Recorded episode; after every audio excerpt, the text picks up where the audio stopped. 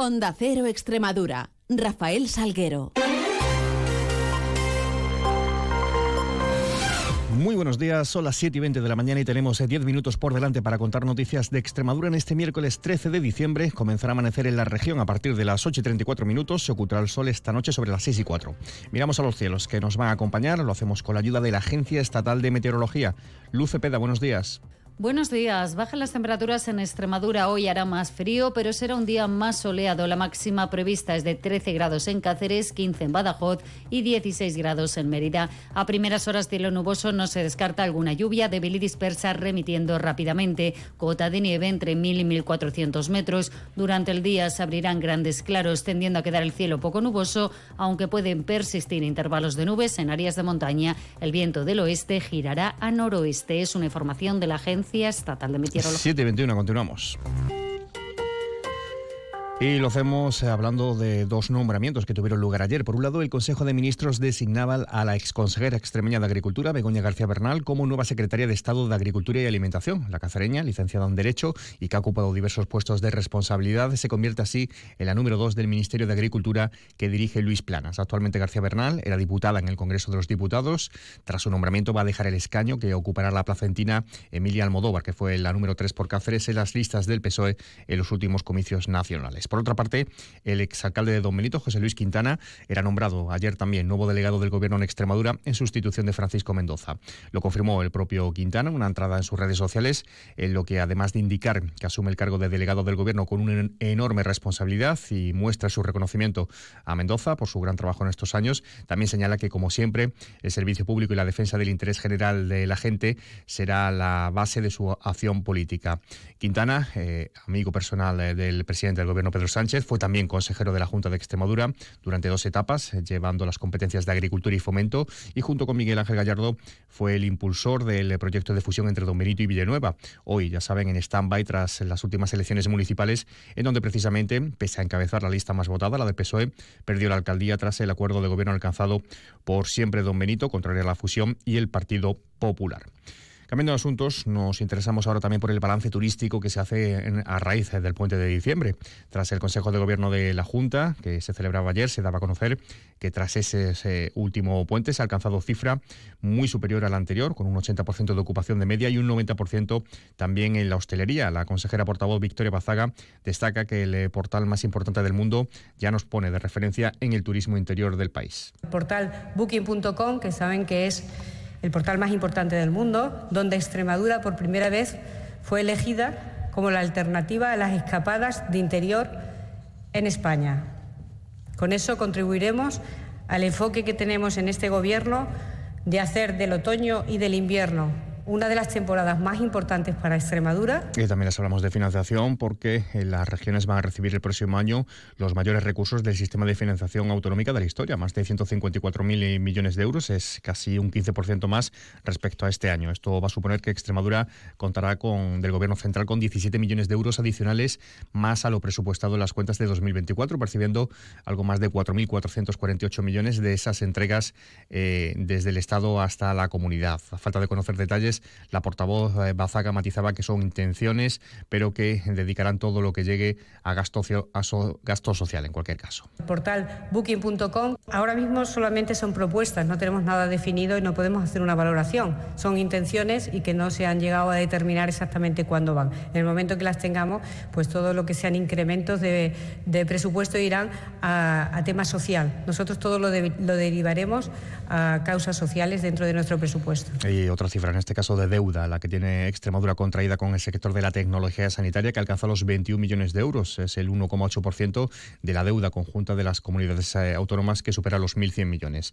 Así lo apunta el Observatorio de la Deuda Sanitaria de la Federación Española de Empresas de Tecnología Sanitaria, la FENIM. Noticias en Onda Cero Extremadura. Apunte ferroviario, el ministro de Transporte y Movilidad, Óscar Puente, ha abogado por dar un impulso decidido durante la presente legislatura a la red de alta velocidad hacia Extremadura. Así lo subrayaba ayer el propio eh, ministro en una interpelación urgente por el PP en el Senado para conocer las actuaciones en materia de infraestructuras y comunicaciones que el Gobierno considera prioritarias. Una de ellas es esa alta velocidad hacia Extremadura.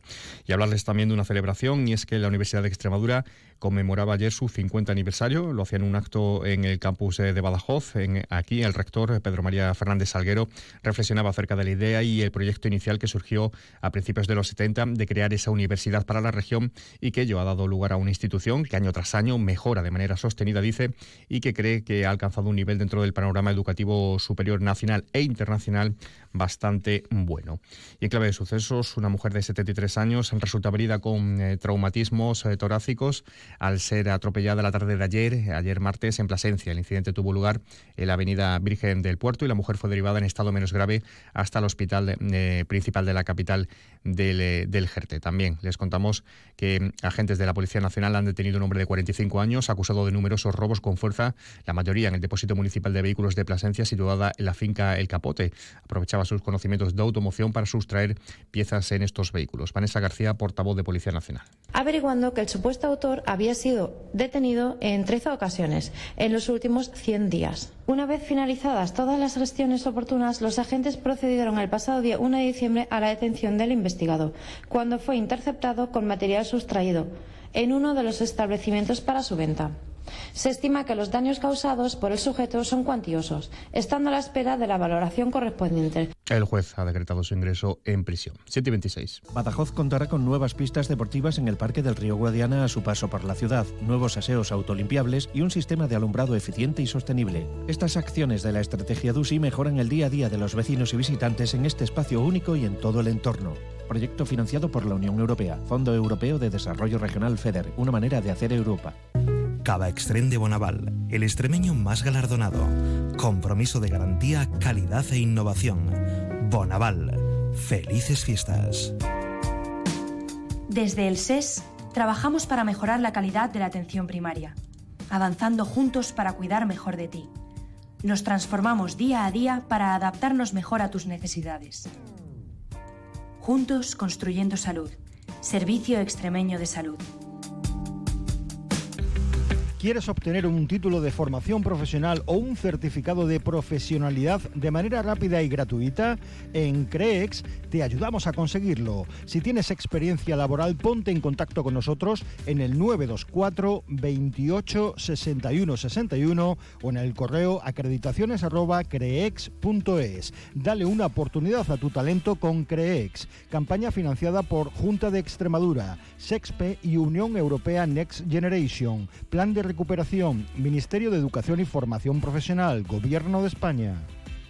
Con inmensas dehesas, una deliciosa gastronomía y un gran patrimonio cultural y artístico, la comarca de Olivenza es uno de los territorios más atractivos de la provincia de Badajoz. Gracias al Plan de Sostenibilidad Turística para la comarca de Olivenza, los municipios que la integran podrán afrontar los retos necesarios para construir un próspero futuro. En Olivenza estará este sábado el programa Gente Viajera, que será en directo desde el convento de San Juan de Dios, con el patrocinio de la Diputación de Badajoz. Este sábado, a partir de las 12 del mediodía, Gente Viajera desde Olivenza, con Carlas Lamelo. Te mereces esta radio. Onda Cero, tu radio. Caja Rural de Extremadura, la caja comprometida con la región les ofrece la noticia económica del día. Las pensiones mínimas y las no contributivas, así como el ingreso mínimo vital, subirán en 2024 casi un 7%, en tanto que la pensión mínima de viudedad con cargas familiares se incrementará en algo más del 14%, desde los 906 euros actuales al mes hasta cerca de los 1.033 euros mensuales. Los premios Espiga de la Caja Rural de Extremadura promocionan el buen hacer y la calidad de los productos extremeños. Premios Espiga Caja Rural de Extremadura la excelencia convertida en premio. Y en previsiones hoy se celebrará la reunión del patronato de la Fundación Academia Europea e Iberoamericana de Juste. Se clausura también el programa de en gestión y dirección deportiva para mujeres en red de líderes y también se presentará en Cáceres la novena gala solidaria de gimnasia rítmica a favor de Cruz Roja.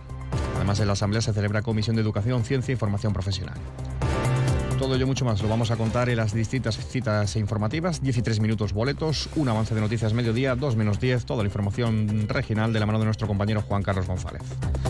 Ahora llegamos a las 7 y media de la mañana con esa cita con la información más cercana a la local, a las 7.54 en boletos, posteriormente a las 8 y 20, toda la información de su ciudad, mientras pueden seguir informados a través de nuestra web y redes sociales y quedan ahora la compañía de más de uno con Carlos Alsina. Pasen un feliz resto del día.